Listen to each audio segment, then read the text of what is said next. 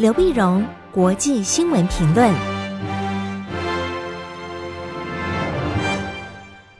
各位听众朋友，大家好，我是台北东吴大学政治系教授刘碧荣，今天为您回顾上礼拜重要的国际新闻呢。上礼拜国际新闻非常的多哈，也非常的庞杂。我们把它跟各位用主题来稍微整理一下，那么梳理一下中间的关系。那第一块呢，我们当然看的是跟俄罗斯、乌克兰、美国跟那么欧洲相关的新闻啊。上礼拜四，六月二十三号到上礼拜五，六月二十四号，二十三到二十四号呢，欧洲理事会在比利时首都布鲁塞尔，就是欧盟的总部布鲁塞尔举行峰会，正式给予乌克兰和他旁边的邻国摩尔多瓦欧盟候选国的地位，当然表示欧盟对乌克兰的一个支持。当然，晓得成为候选国和成为真正的入盟，变成我们会员国，中间还有好长一段时间，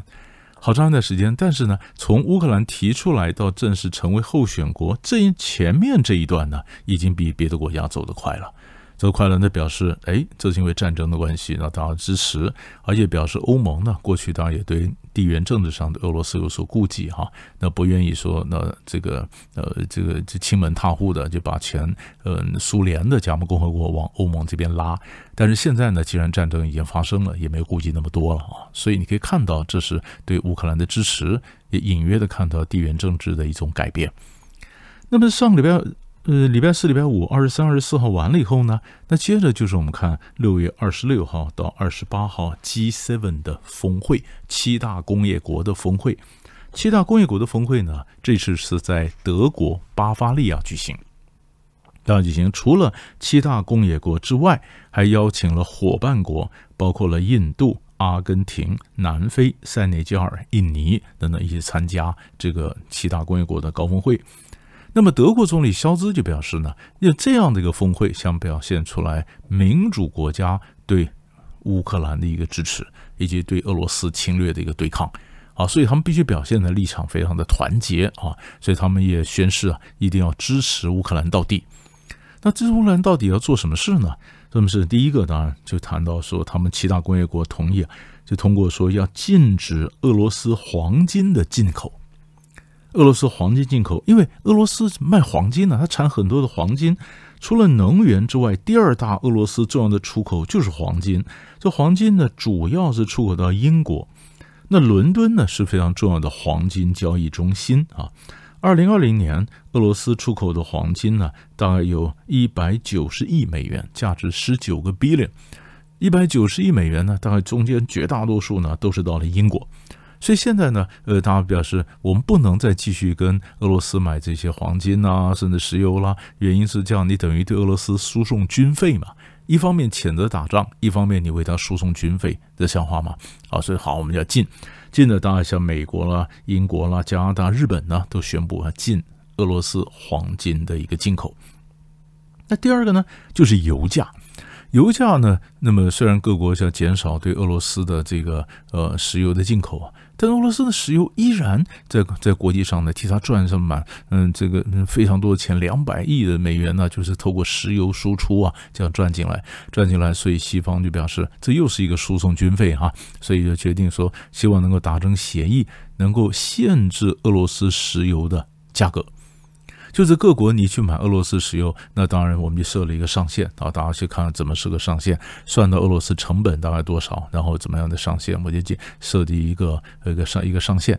那设定上限呢，当然上限这个跟呃保险是连在一起的啊，就是如果这个国家那么他这个呃购买俄罗斯的这石油的花的钱呢，那么超出了这个上限，那么根据这个规定呢，那你。保险公司啊，可以拒绝为这个游轮呢进行保险。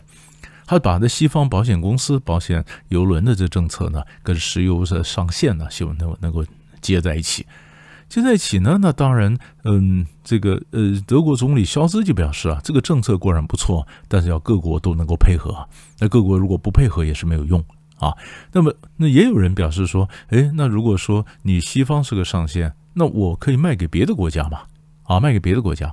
但也有些也有一些分析家指出，不会因为西方设了个上限以后，别的国家很聪明啊，你卖到西方只能卖这么多钱，你卖我怎么能卖更多的钱呢？他们要求更多的折扣，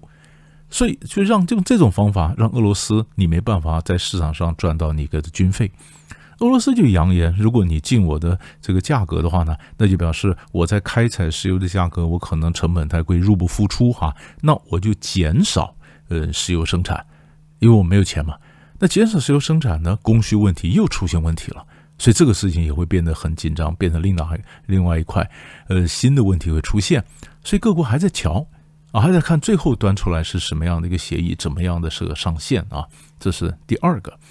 第三个基斯文国家提出来的一个事情是美国总统拜登提出来的。拜登提出来，我们前面讲到，那么似乎这是都是针对俄罗斯，可是拜登提出来是针对中国大陆。他提出个六千亿美元的基建计划，六百个 billion，六百 billion 的基础建设计划呢？那么呃，基本这是成这这这个计划呢名字，那么叫做全球基础建设与投资伙伴关系。那其实就是从去年呢，那么美国提出来说重建更好的世界啊等等，那么这是拜登也提出来说，因为经过疫情的关系啊，经过这样的冲击啊，我们要把过去更美好过去的这美好建造建造回来，而且要更好啊。那么就是整个基础建设的一个方案，他提出来建设方案呢，基本上嗯是跟中国大陆“一带一路”相抗衡啊。所以他提出来的方案，当然也包括说帮一些贫穷的国家，你开发的低碳的这个能源呐、洁净能源呐，能够有更安全的通讯科技啊，呃，疫苗卫生啊，呃，洁净水呀、平权呐等等啊，涵盖量蛮大、蛮宽广的一连串的整个基建的方案，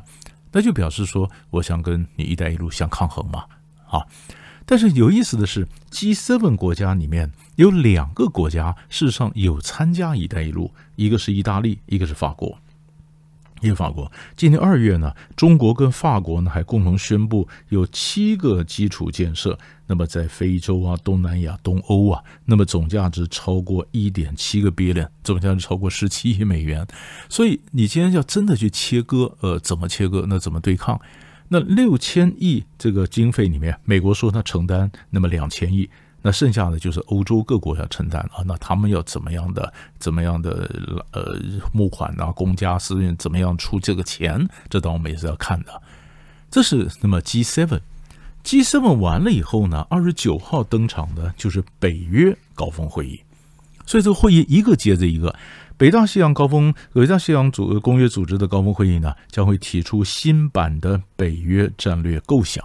那么，根据美国这边透露啊，那么新版的北约战略构想呢，将会首度提到中国大陆啊，叫做中国是个系统上的一个竞，就是整个体结构上的一个竞争对手啊。我们看看他怎么提，我们再继续追踪。所以他会来想，这是这是西方这边，俄罗斯这边呢？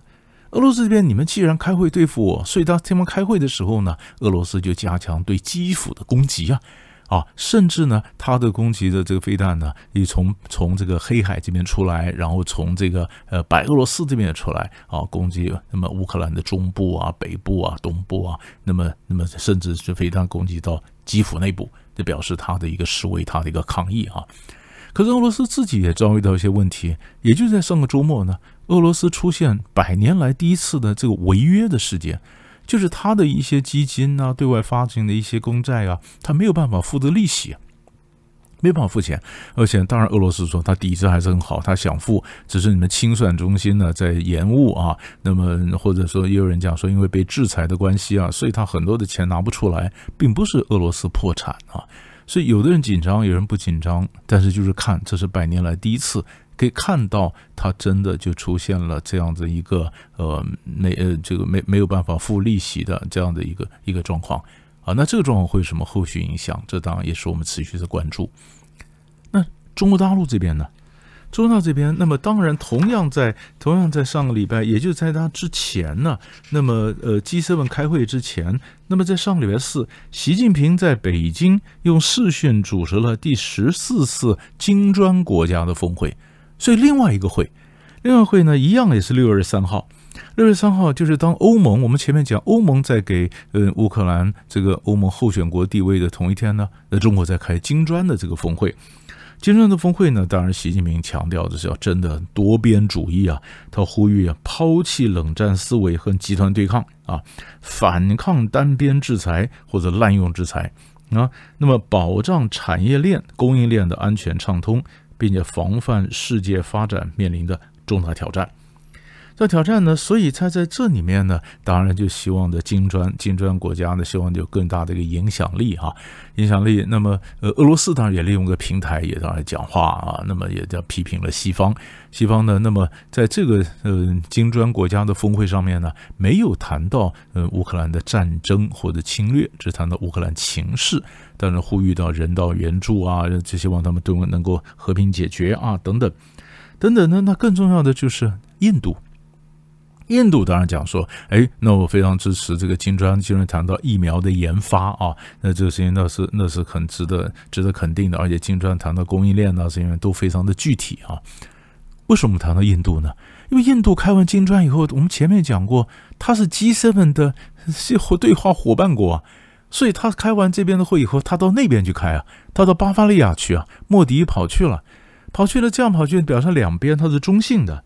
他中性，中性，所以在金砖里面，事实上他也有点问题，因为习近平他是表示呢，金砖成立，金砖国所谓金砖国家，二零零九年成立，二零一一年南非加入，南非加入，那那中国大陆是想说，现在都流行什么叫 Plus 啊，所以 OPEC 有 OPEC Plus，那金砖有金砖 Plus，他希望能够扩大成员国，那扩大成员国呢，那么俄国表示支持，那么扩员，印度保留。印度保留，所以印度不见得主张个扩员呢。所以印度如果扩员的话，如果金砖国家人越来越多，那是不是这个组织它的国际影响力也增加？国际影响力增加，那谁能够主导这个组织呢？现在每一个组织都认为自己影响力增加，那集团体也觉得自己很厉害，所以佐科威也觉得很厉害。那么呃，金砖国家觉得厉害，可以抗衡，然后 G7 的开会。那所以印度呢，两边。所以这就是印度的外交呢，它在中立中间呢，两边能够获利的一个一个一个模式，一个一个它的外交的一个技巧。所以上个礼拜我们看到的就是这个几大块的几大块的新闻，但是这几大新闻呢，当然它最后达成的政策，最后怎么尘埃落地，然后造成新的一个什么方案，会影响到后续的国际政治经济情势的发展，包括基础建设，包括乌克兰的战事，都值得我们持续关注。所以大概上礼拜的新闻就为您分析到这里，我们下礼拜再见。